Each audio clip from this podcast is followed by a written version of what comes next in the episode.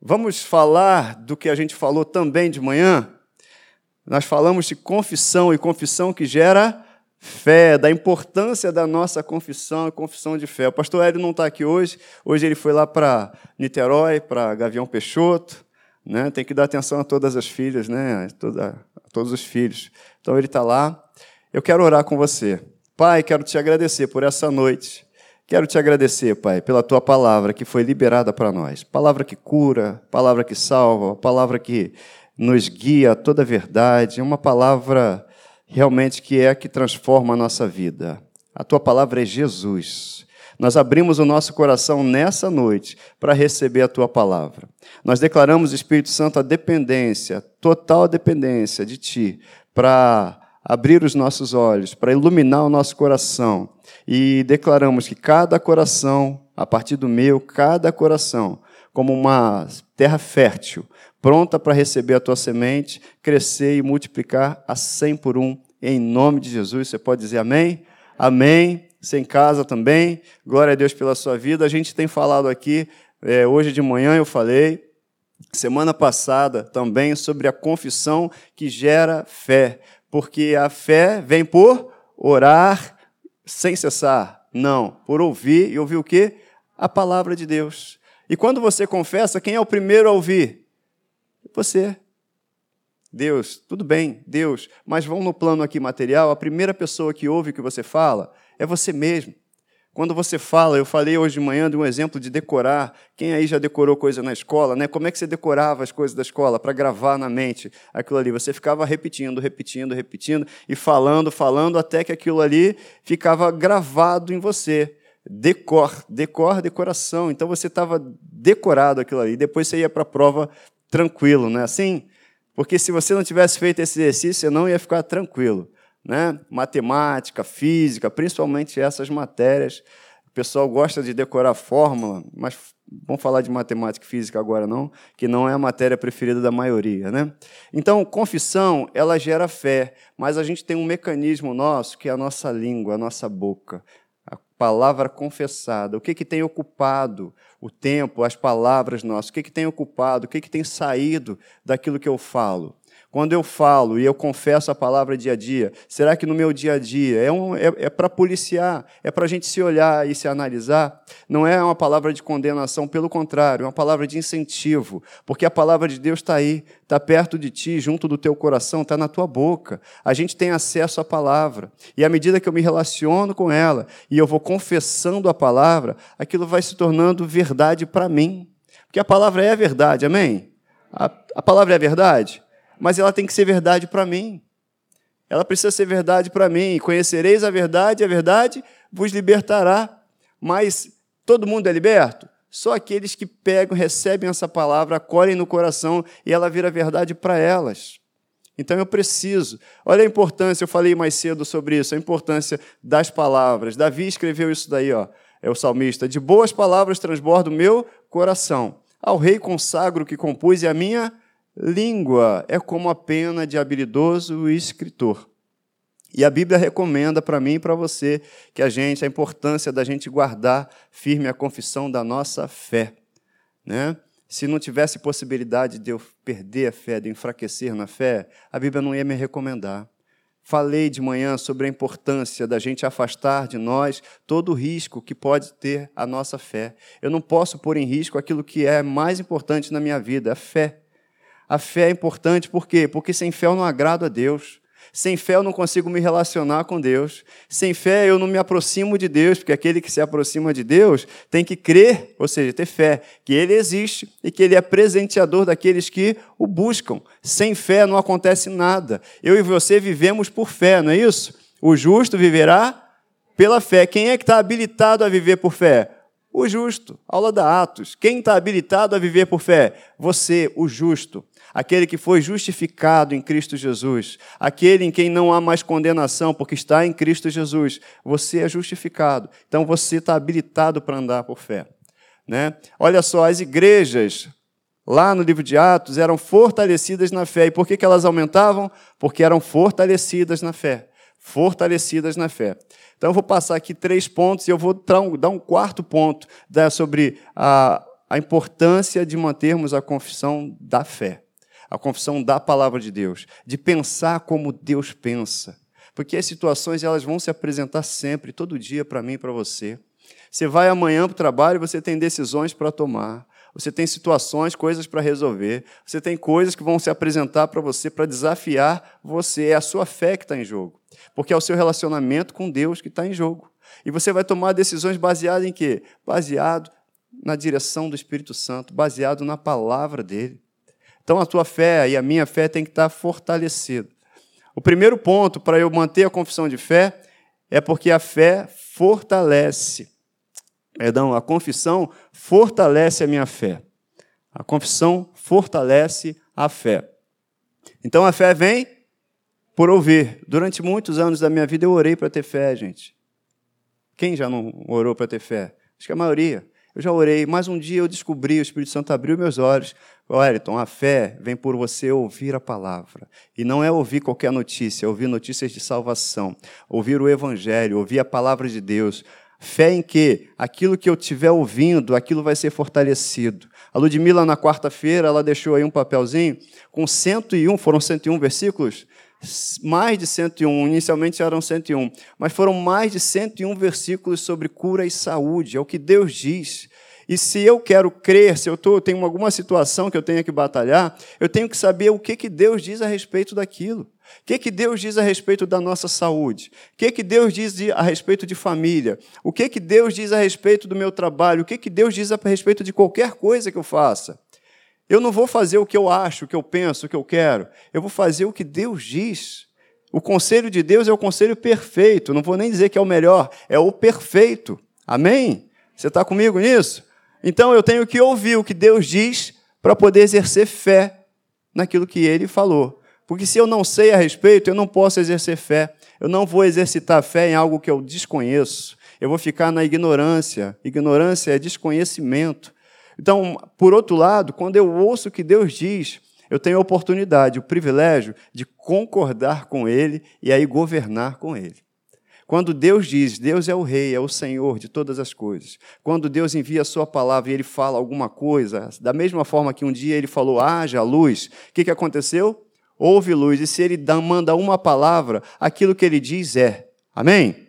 Então, se Ele diz, eu quero concordar com Ele, porque o que Ele diz é. Então eu vou governar com Ele toda vez que eu concordar com Ele. Toda vez que eu concordo com Deus, eu governo com Ele. Toda vez que eu repito, falo a palavra dele, eu dou voz à palavra dele, eu dou voz ao que ele diz. A Bíblia, se eu abrir e ficar aqui aberta, tudo bem, alguém vai ouvir, eu posso ler tudo, mas quando eu começo a falar, quando eu começo a confessar, quando eu começo a dizer e repetir o que Deus diz, porque é assim que a gente aprende a falar, não é? Quem tem filho, ou quem, qualquer criança, você sabe, como é que ela aprende a falar? Ouvindo o pai e a mãe. A criança aprende a falar ouvindo o pai e a mãe. Mas só ouvindo? Não, repetindo o que o pai e a mãe diz. Não é assim que você ensina uma criança a falar? Você diz assim, fala aqui, papai. Se ela ficar só ouvindo, você vai estimular a criança a falar. E a gente também, se você quer aprender a falar o que Deus diz, a gente vai ter que também repetir o que Deus diz. A gente vai ter que olhar para a palavra dele e repetir sim. Aprender a dizer, aprender a dar ordem às circunstâncias, aprender a, anunciar as boas novas, aprender sim. A gente aprende com Deus. Deus quer que eu e você repita as palavras dele. Dê voz. Olha só, confessar a palavra de Deus é falar a mesma coisa que ele, já falei isso aí. Agora, sobre o bebê que aprende, olha, Josué, que instrução que ele recebeu? Josué, não cesses de falar desse livro da lei. Não pare de falar desse livro da lei. Vai falando dele, vai falando. Deus mandou meditar? Mandou. Deus mandou meditar quanto? Dia e noite. Mas ele também falou: não cesses de falar.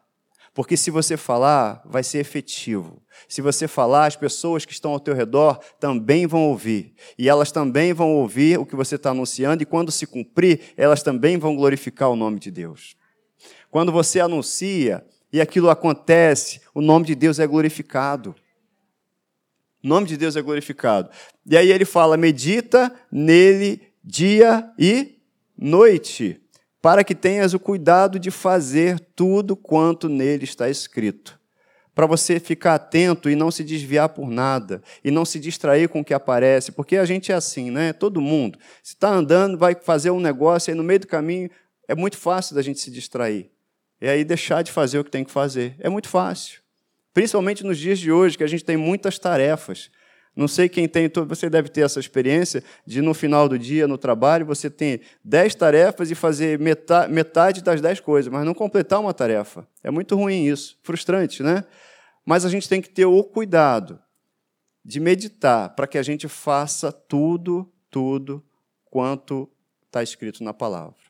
Tomar decisões baseadas. O maior desafio, o grande desafio da nova criatura hoje é ser guiado pelo Espírito Santo é ser dirigido pelo Espírito Santo. O grande desafio hoje é andar conforme ele diz, com testemunho interior, convicção e paz para tomar decisões, e as decisões baseadas no que ele diz. É ter esse relacionamento com o Espírito Santo. Esse é o desafio da nova criatura. As pessoas fazem muitas perguntas, às vezes têm dúvidas sobre o que fazer, o que fazer, e a gente tem que acostumar, tem que ter a prática de perguntar ao Espírito Santo o que fazer. Ao Espírito Santo para onde ir preparar o dia, Espírito Santo, prepara meu dia, e começar a colocar isso como uma confissão, como uma prática diária de um relacionamento, porque você não está sozinho, amém? Tem alguém do seu lado, além da pessoa que você está vendo? Tem, não só com você, mas em você é o Espírito Santo. E a gente precisa, e eu preciso, aprender a desfrutar da companhia do Espírito Santo. Para perguntar, porque ele se interessa por absolutamente tudo da nossa vida. Deus quer saber e quer influenciar a gente em tudo que a gente faz, para a gente fazer o melhor, para a gente ser o melhor, para a gente andar bem. Alguém acha que Deus quer o mal da gente? Não, Deus quer o bem, Deus quer a gente andando em saúde, Deus quer a gente com vida plena, Deus quer a gente bem-sucedido, Deus quer a gente vivendo em família, Deus quer tudo de bom para a gente, Ele é o bom Pai. Mas eu tenho que aprender e treinar todo dia a desfrutar do conselho dele que é perfeito da voz que está aqui, está escrito isso em Isaías, que vai estar tá aqui, olha, não se desvia não, cara, não sai desse caminho. Não dobra essa rua agora não, vai direto. Ou então, olha, fica aí, Wellington, não sai daí não. Não abre mão dessa posição que você está não. E a gente vai ter paz nas decisões que a gente for tomar. Uma paz que excede todo entendimento. A minha cabeça talvez não vai entender, mas no coração eu estou tranquilo. E ninguém vai me tirar dessa posição. Isso é um treinamento. Então, o primeiro passo aí, a primeira, o primeiro ponto é que confessar fortalece a nossa fé. Outra coisa que a gente precisa entender e a gente tem que aprender, é, faz parte da, do nossa, da, da, da nossa jornada, é que as confissões, elas são sementes que a gente joga. Sementes que a gente lança, e todo dia eu e você estamos lançando sementes. Lá no capítulo 4 de Marcos, fala da parábola do semeador. E o semeador, ele semeia o quê? A palavra. Tem um outro versículo que diz: olha, o reino de Deus é assim, ó, é como um homem que lança a semente na terra. Depois ele dorme, levanta, de noite e de dia, e a semente germina e cresce, mas sabe como? Não sei. Está escrito, ele não sabe como. Porque eu planto, o outro rega, mas quem dá o crescimento? É ele. A minha tarefa e a sua tarefa é simplesmente semear, gente. Quando você encontra com alguém e você tem a palavra no seu coração, aquilo que você diz é uma semente para ela. Quantas vezes você encontrou alguém, você falou alguma coisa e anos depois você soube que alguma coisa que você falou marcou a vida daquela pessoa? E aquela pessoa até, inclusive, ela recebeu Jesus como Salvador. Todo tempo em que a gente encontra alguém é tempo de lançar semente. É para a gente ficar olhando e olhar as confissões que saem da nossa boca porque as nossas confissões elas transformam as nossas vidas e transformam a vida de quem está do nosso lado. Deus nunca olha só para mim, Ele olha para mim e para minha família, olha para você e para sua família, Ele olha para você e para quem está do seu lado. A gente está em família, a gente cria filhos, a gente às vezes é muito preocupado com hoje, com o plano para daqui a um ano, para daqui a cinco anos. Quais são seus planos para daqui a cem anos? Alguém já te perguntou? Não. Meu plano é estar com Cristo. Cara. O plano é daqui a 100 anos eu estar com Jesus.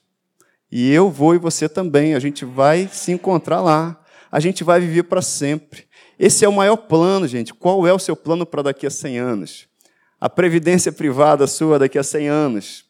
Você vai estar com Jesus. Nós estaremos juntos com Jesus, desfrutando da presença dele face a face. olhando para dizer é assim que você é, e é, é, é assim que eu sou. E ele também vai olhar para a gente, para você, e falar assim: agora olha você, como é que você de fato é. Você não é só aquilo que não é o que o espelho mostrar, você é muito maior, você é muito melhor, você é isso tudo mesmo. Você me reflete. Olha só. Mas a gente já pode começar a refletir Jesus hoje, através das nossas confissões de fé. Amém? E o terceiro, foi o que eu trouxe hoje de manhã, além da revisão, é que confessar a fé, confessar a palavra, mantém a resposta diante de nós. Quando eu confesso o problema, eu tenho o problema. Mas se eu confesso a resposta, eu tenho a resposta. Se eu confesso a solução, eu tenho a solução. O problema já está aí na frente, beleza, a resposta. A resposta é Deus já providenciou. E a minha fé, a sua fé, confessada, crida no coração e confessada, vai trazer a existência, vai trazer à vista aquilo que já está pronto. Já está pronto, amém? Isso aí. Eu quero convidar você a abrir a sua Bíblia em Hebreus. É sensacional essa passagem em Hebreus. Tem Hebreus e tem Romanos 4 também, mas eu quero primeiro ler Hebreus. Hebreus capítulo 4. Não está aqui, não botei no slide. Hebreus 4, do versículo do primeiro até o terceiro. Portanto, ainda que nos tenha sido outorgada a promessa de ingressar no descanso de Deus, tememos que algum de vós pareça ter falhado, pois as boas novas foram pregadas também a nós, tanto quanto a eles. Entretanto, a mensagem que eles ouviram de nada lhes valeu, pois não foi acompanhada de fé por aqueles que a ouviram. Olha só, está falando daquele povo que saiu do deserto, saiu do Egito, né? Então, eles receberam a palavra, mas eles não, de repente na tua versão está escrito que a palavra que eles receberam não foi misturada com fé. Alguma versão está assim? Não foi misturada com fé? Não foi acompanhada de fé? Aí o versículo 3 diz assim: Porquanto somos nós os que temos crido. Você crê? Diga amém que entramos, então nós que cremos, entramos no descanso, conforme Deus declarou: Assim jurei na minha ira, jamais entrarão no meu descanso. Muito embora, olha só o que diz a palavra, muito embora suas obras estivessem concluídas desde a fundação do mundo. Está tudo pronto desde que Deus, Deus não tem plano B, na verdade. Deus não foi pego de surpresa. Deus não está preocupado. Tem uma música que eu, eu tenho ouvido, gosto muito dela. Se Deus não está preocupado, por que, que eu estou preocupado? A menina fala cantando. Deus não está preocupado, por que, que eu estou preocupado? Você imagina Deus preocupado? O que, que eu vou fazer? Hein? E agora, o que, que eu faço? Deus não está assim. Deus tem tudo sob controle. Deus não foi pego de surpresa, Ele conhece todas as coisas. E desde quando que as coisas estão prontas? Desde a fundação. Está tudo pronto. Se está tudo pronto, pela graça ele derramou, o que, que vai trazer à, à vista? A minha fé, a nossa confissão de fé. Eu creio. Então, se eu creio, você crê. Se você crê, então fala, declara. Se você crê, crie, por isso falei. Eu criei, se eu creio, por isso eu vou falar. Então vamos falando. Então vamos falando. Vai lá para Romanos, capítulo 4, por favor. Olha o Abraão, capítulo 4, versículo 18. Abraão, crendo, esperou contra todos os prognósticos desfavoráveis. Na sua versão deve estar, creu contra a esperança. Não é isso? Tornando-se assim pai de muitas nações, como ficou registrado a seu respeito, assim será a sua descendência. Deus falou isso para ele. E aí diz assim: sem desfalecer na fé, ele negou a realidade? Não, ele ó, reconheceu que seu corpo físico perdera a vitalidade de outrora, pois já contava cerca de 100 anos de idade, e que também o ventre de Sara não tinha o vigor do passado. Então ele olhou para o espelho, falou: "Ih, rapaz, naturalmente não dá. Já tem 100 anos, já não tem aquela força, aquela energia." Olhou para Sara, falou: "Sara, naturalmente Está crítica a coisa, não dá para gente. Mas ele creu contra a esperança.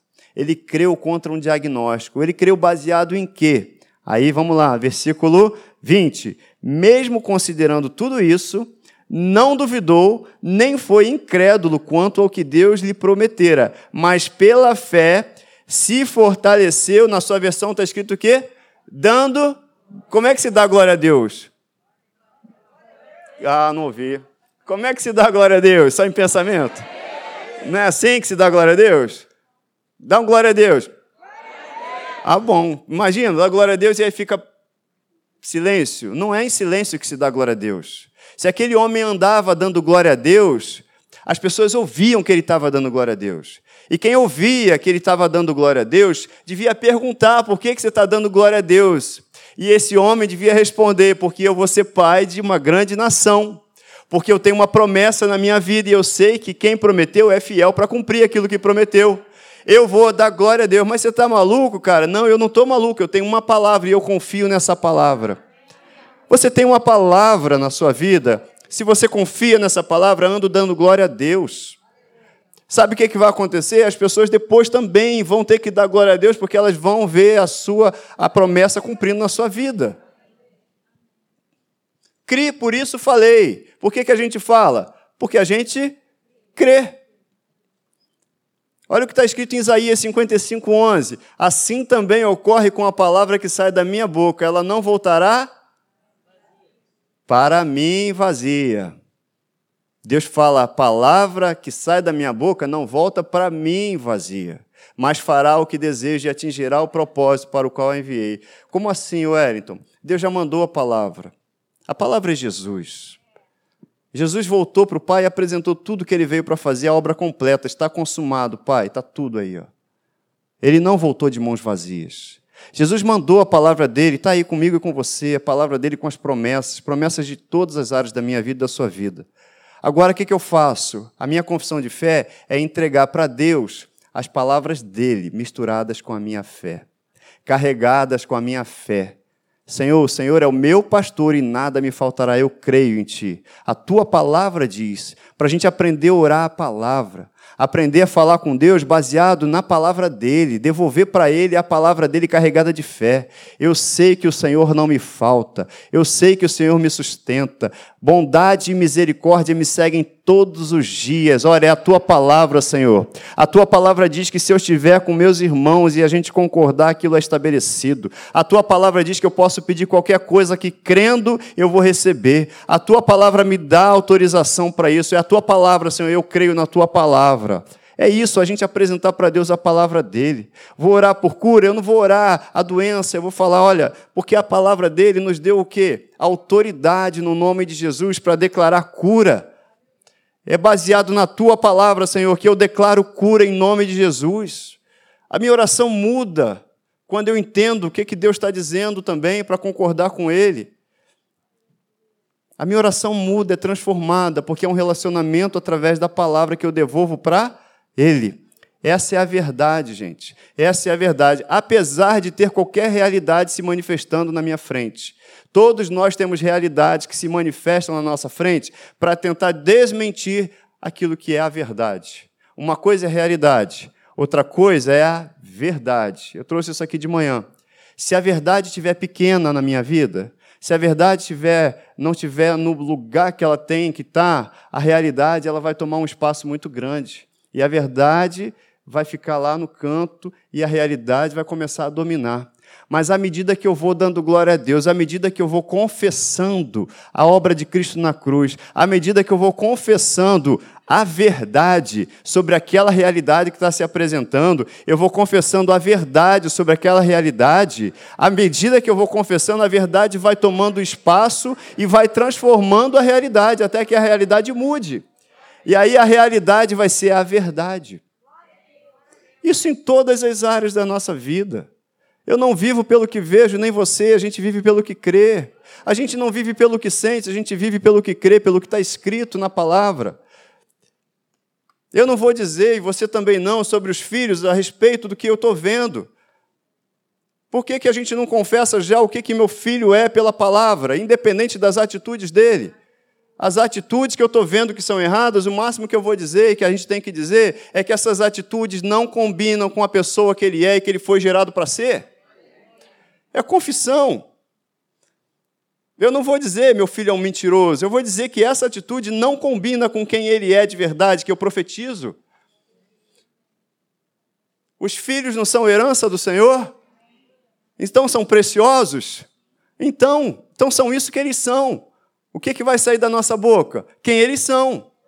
Mas eu não estou vendo isso ainda, mas eu vou confessar isso, eu vou declarar isso, até que a realidade seja moldada pela verdade. Até que a situação seja moldada pela verdade. Eu vou plantar, eu vou plantar. E confissão de fé é o que a gente fala, mas também são as nossas atitudes, gente. Quero que meu filho ame a palavra. Meu filho vai amar a palavra se ele me ver amando a palavra também. É o papel nosso do dia a dia. Né? Muitos pais, às vezes, né, querem que os filhos. Ah, meu filho não gosta da igreja, mas meu filho tem que me ver amando a igreja. Meu filho não vai para a igreja, mas meu filho tem que me ver indo para a igreja. São os exemplos que arrastam, são os testemunhos que arrastam. Isso aí foi um parêntese que a gente abriu aqui, o Espírito Santo deu isso aqui. Gente, nossos filhos são herança do Senhor. Nossos filhos são herança. De repente, a gente pode ver uma coisa, a gente está muito preocupado com o futuro, mas o que a gente tem que investir é no futuro para daqui a 100 anos. Claro que a gente vai fazer, né, vai investir para eles estudarem, para fazerem uma faculdade, estudarem, terem uma profissão, amém, é isso mesmo. Mas para que eles tenham a palavra, para que quando eles entrarem na faculdade, eles não sejam influenciados, mas sejam agentes de influência. Para que aonde quer que eles estejam, o mundo está difícil e a gente é um semeador, eu e você, nós semeamos e nosso primeiro ministério é dentro de casa, é com os nossos filhos, com a nossa família, para que eles sejam agentes de transformação onde eles forem. E eles são bênçãos, seu filho é uma bênção. Não perca isso de vista, seu filho é uma bênção.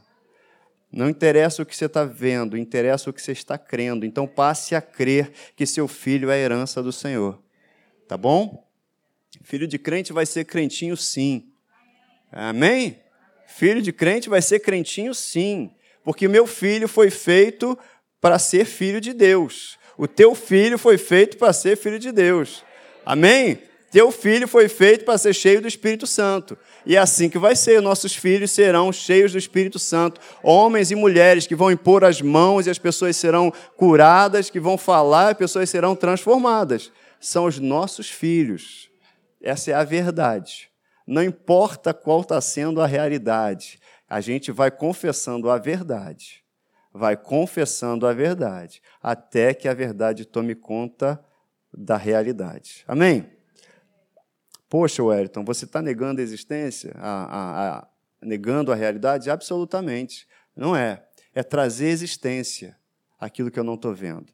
Porque Abraão, ele também ele reconheceu que o corpo dele já estava né, já tinha 100 anos, mas mesmo reconhecendo o que ele via naturalmente, ele não deixou de dar glória a Deus. Ele não deixou de confiar, ele não deixou de crer.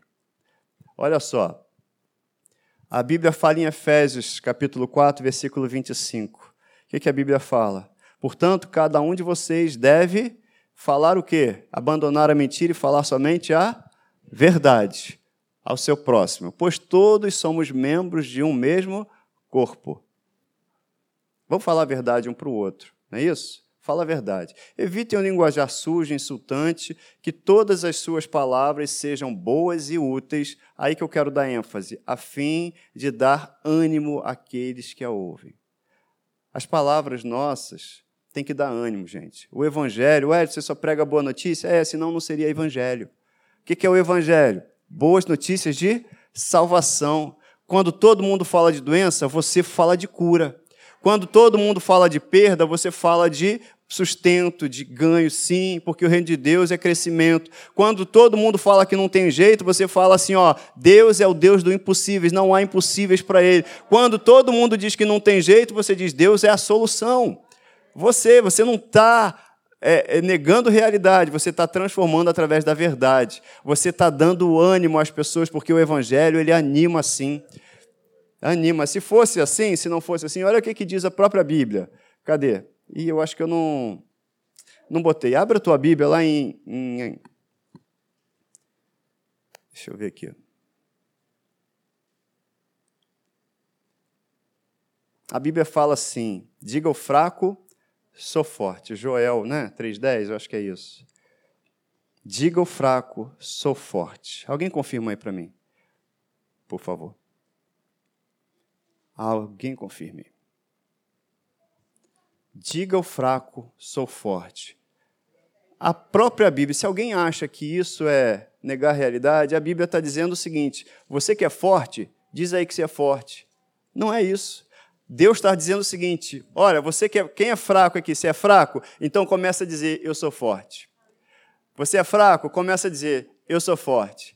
Você é fraco, começa a dizer, eu sou forte. Para você crer que você é forte, não por causa da sua força, mas quem está dizendo que você é forte, está falando a verdade, que é Deus. Não é porque eu sou forte no meu braço, mas quem está em mim. E eu posso todas as coisas naquele que me fortalece. Então eu sou forte. Amém? Você e eu somos fortes. Por quê? Porque habita em nós a própria, o próprio Espírito Santo. A Bíblia diz para mim e para você: diga ao fraco, sou forte. Então eu posso também dizer, apesar de qualquer circunstância, eu posso contrariar a circunstância. Amém? Olha só, saúde é verdade? É verdade? Está na palavra, não é? Jesus Cristo levou sobre si o que? As doenças. E ele fez o que? Trocou comigo para a gente ter o que? Saúde. Saúde é verdade da palavra. Paz é verdade? Paz é verdade. O próprio Jesus é a paz, ele é a nossa paz, está escrito. Alegria é verdade? Tudo isso aqui é verdade? Sustento, amor, tudo isso é verdade? Amor, Deus é amor, ele é a verdade. Bom, se isso tudo aqui é verdade, o contrário é mentira, não é verdade? O contrário não é mentira? Mas, Wellington, eu estou vendo isso. Tudo bem, mas eu vou entender que tudo isso aí são setas do inimigo, do inferno, para desmentir a obra de Cristo na cruz na minha vida. E à medida que eu dou conversa para isso, eu vou dando legalidade para que isso se estabeleça. O corpo de Cristo é perfeito, não é? Alguém tem dúvida de que o corpo de Cristo não é perfeito? O corpo de Cristo é perfeito. Deus é perfeito. Então, tudo aquilo que Deus disse, qualquer coisa que é contrário àquilo é mentira. Agora, eu não posso dar legalidade à mentira do inferno na minha vida. Amém? Olha só o que, que diz 1 Pedro. 1 Pedro 1, 22, 24. Ele mesmo, Jesus Cristo, levou em seu corpo os nossos pecados sobre o madeiro, a fim de que morrêssemos para os pecados e vivêssemos para a justiça. Isso é para te dar ânimo, gente. Por suas feridas vocês foram curados. É para olhar para a nossa confissão de fé, isso aqui, o quanto isso é verdade. A gente está passando por alguma situação e a gente vê as pessoas falando assim: não, Deus está no controle. E está cabisbaixo. Essa atitude combina com a frase que foi dita: Deus está no controle? Por que, que as pessoas falam Deus está no controle cabisbaixo assim? Se Deus está no controle é para soltar fogos. Se Deus está no controle é para ficar contente, para soltar um sorriso. Por quê? Porque, olha, eu não tinha o que fazer, mas Deus está no controle, então Ele vai resolver.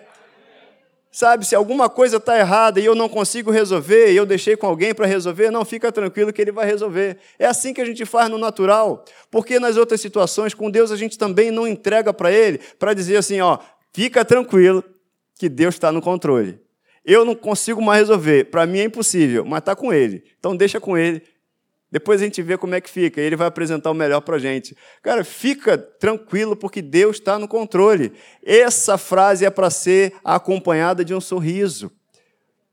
Mas isso à medida que a gente se torna consciente do que, que a gente está confessando, da palavra que está saindo da nossa boca. Olha só, Cristo é a nossa paz. Paz é verdade? É verdade. Cristo é a nossa paz. Se Cristo é a minha paz e Ele habita em mim, eu ando em paz, eu tenho a paz, você tem a paz que excede todo entendimento. Amém? Olha aí que beleza. Tessalonicenses 3, 15, 16. O Senhor da paz, Ele mesmo, vos dê por quanto tempo? Continuamente a paz. Em quais circunstâncias? Em todas as circunstâncias. O Senhor seja com todos vocês. Olha o que diz Gálatas. Fruto do Espírito, amor, alegria, paz, longanimidade, benignidade, bondade, fidelidade, mansidão, domínio próprio, tem que respirar, né? Quanto essas coisas não há lei. Ô, Wellington, eu não consigo ter isso tudo, não. Todos nós temos já isso tudo dentro de nós. Se você tem o Espírito Santo, você já tem tudo aí dentro de você, todo o potencial. É uma questão de se relacionar com o Espírito Santo para que isso aí seja visto. Só isso é o dia a dia de um relacionamento. Não tem esse negócio, eu tenho sangue italiano, você não tem mais sangue italiano, você nasceu do reino de Deus. Amém? Você é filho de Deus, você tem o DNA de Deus. Então você tem mansidão em você, você tem domínio próprio em você, sim. Falta. As circunstâncias vêm apresentar uma falta para mim, mas o Senhor é o meu pastor e nada me faltará. Com quem eu vou ficar? Com quem que eu vou ficar? Não, não. Eu vou dizer para essa situação de falta, de escassez, eu falei: olha só, eu tenho um Deus que é o meu pastor e disse que nada vai me faltar. Isso aí é uma mentira. E eu vou ficar aqui até o fim, porque eu vou ver a manifestação do poder dele na minha vida. Desse jeito. Ninguém está dizendo que é fácil, mas a fé torna tudo possível, gente. No amor não há medo. Estou com medo, Wellington. No amor não há medo. Pelo contrário, o perfeito amor expulsa o medo, porque o medo supõe castigo, mas aquele que tem medo não está aperfeiçoado no amor. Sabe o que a confissão faz? À medida que eu falo, à medida que eu falo e vou meditando naquilo, investindo tempo naquilo, aquilo se torna realidade. E aquilo vai ficar tão dentro de mim que realmente aquilo vai se expressar do lado de fora. O amor lança fora todo medo. O Senhor é o meu pastor e nada me faltará. E eu vou começar a orar essa palavra. Obrigado, Pai, por ser o meu pastor e não deixar nada faltar. Obrigado, Pai, porque o pastor cuida da ovelha e eu sou tua ovelha. Obrigado, Pai, porque você leva a ovelha para beber a melhor água e eu vou beber dessa água. A água é a palavra, a água é o Espírito Santo. Obrigado, Pai, porque você cuida das minhas feridas e me sara. Obrigado porque você me carrega no colo quando eu não posso andar. Obrigado, Pai. E você começa, porque nada vai faltar, nada vai faltar. A tua presença não me falta, porque Jesus disse que estaria comigo todos os dias. Então não me falta nada, porque Jesus está comigo. À medida que eu confesso, gente, pega um versículo e seleciona esse versículo para ser o seu companheiro do dia para você ir meditando e orando esse versículo todo dia, todo dia, um por dia. Medo. O que é medo? Estava conversando com o pastor Marcos. Medo é fé na pessoa errada. Como assim? Alguém que é Deus diz assim para mim, a Wellington: Olha, eu te sustento, eu te mantenho de pé, Ainda que você passe pelo fogo, você não vai se queimar. Fica tranquilo, que eu te cerco, eu te adestro, eu... fica comigo, que não vai te suceder nada. Eu estou com você, aquele que habita na minha sombra pode descansar em mim. Fica comigo, Wellington, não precisa temer mal algum, porque eu estou contigo, a minha vara e o, teu, e o meu cajado te protegem. Salmo 23 também. Tá bom, Deus diz isso para mim. Aí vem uma circunstância do outro lado e fala assim: ó, oh, negócio está ruim, está acontecendo isso aí. Olha, o negócio está assim, está assim. Eu vou ter que decidir para quem que eu vou dar crédito. Eu vou ter que decidir em quem eu vou depositar a minha fé. Se é nessa voz ou se é na voz de Deus. Em quem eu depositar, se eu depositar fé nessa voz, eu vou andar com medo. Se eu depositar nessa voz, que é a voz de Deus, eu vou andar seguro, porque Ele é o meu pastor, ele, ainda que eu ande pelo vale da sombra da morte, eu não temo, não tenho medo de nada, porque tu estás comigo. A tua vara e o meu cajado, o teu cajado me consolam, em algumas traduções, me protegem. É sensacional, é fé na pessoa errada. E várias circunstâncias na nossa vida. E por último, para a gente fechar aí, que manter a confissão de fé renova a nossa mente na palavra. À medida que eu vou confessando, a palavra de Deus, a minha mente é renovada por essa palavra. Lavagem cerebral, isso aí. É sim, é lavagem pela água da palavra.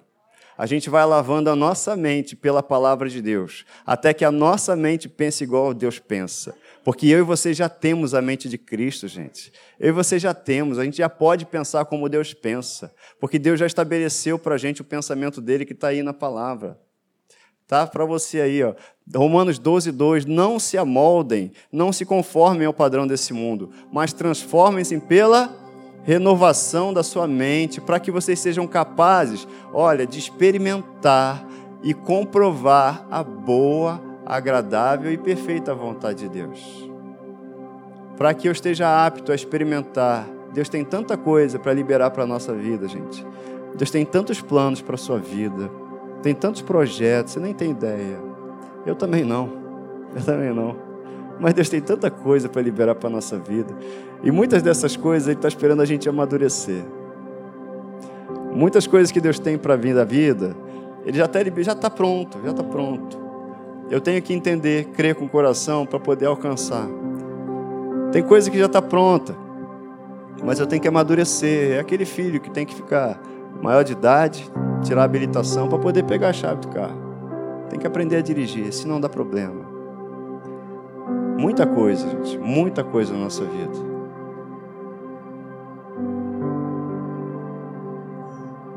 Assim eu lhes digo e no Senhor insisto que não vivam mais como gentios que vivem na futilidade de seus pensamentos.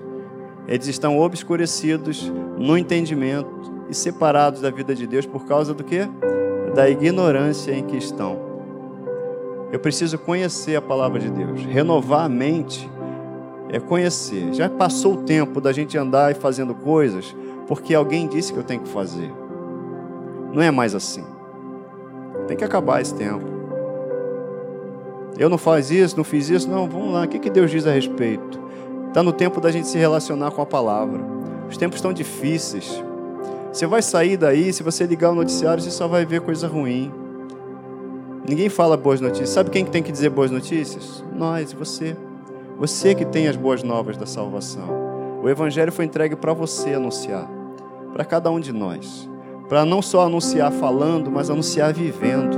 As pessoas vão ver você prosperar, você progredir em tudo que você fizer e vão te perguntar o que, que tem de diferente na tua vida. E você vai dizer que é a presença de Deus e que você é guiado pelo Espírito Santo. Você não toma decisões como você tomava antes, você toma decisões baseadas na palavra dele, no conselho dele. Eu vou ver a sua família dando certo, sim. Eu vou ver você crescer, progredir, prosperar para a glória de Deus nós vamos desfrutar disso e nós vamos celebrar junto aquilo que Deus tem para mim e para você, porque a gente é filho e a gente é herdeiro. Então é para gente, é para você. E não é para quando a gente morrer, a vida eterna não é para agora.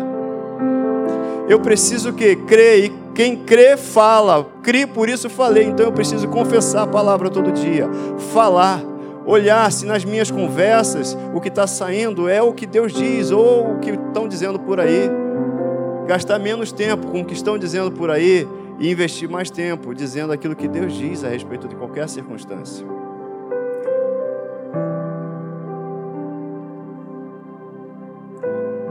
Você pode ficar de pé? Vamos encerrar esse culto e eu quero encerrar com você fazendo algumas confissões.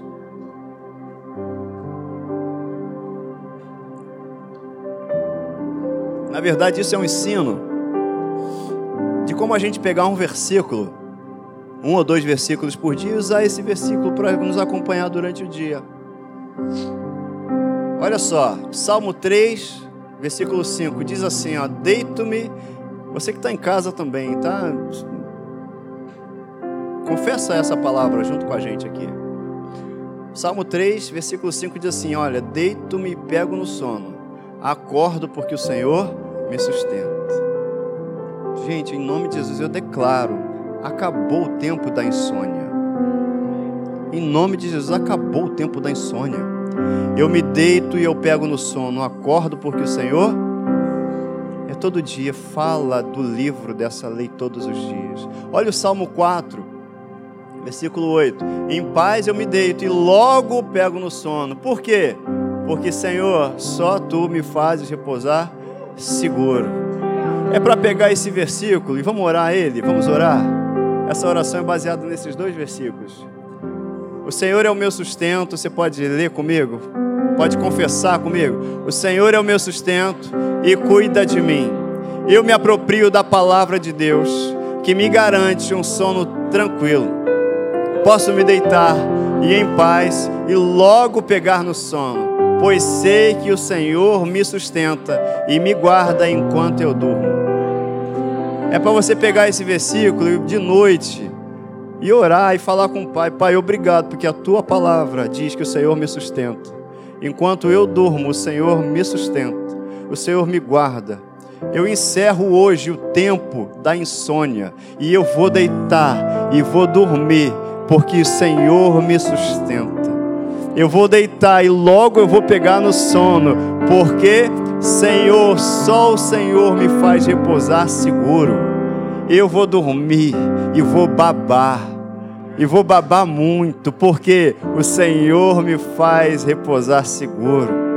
Quem tiver do meu lado, aí Ludmila, quem tiver do meu lado, que se vire, porque eu vou babar e vou dormir. Ela disse aqui que vai dormir também. Que não vai babar aí. Quem vai saber sou eu.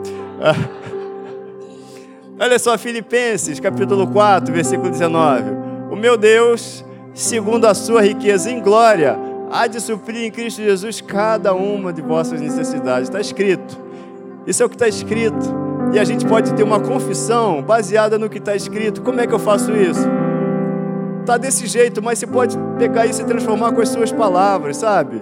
O meu Deus é rico, você pode dizer isso? O meu Deus é rico, dono do ouro e da prata, dono do universo. Eu sou filho, herdeiro juntamente com Cristo e eu estou em Cristo. Portanto, cada uma das minhas necessidades serão supridas por Ele em Cristo Jesus.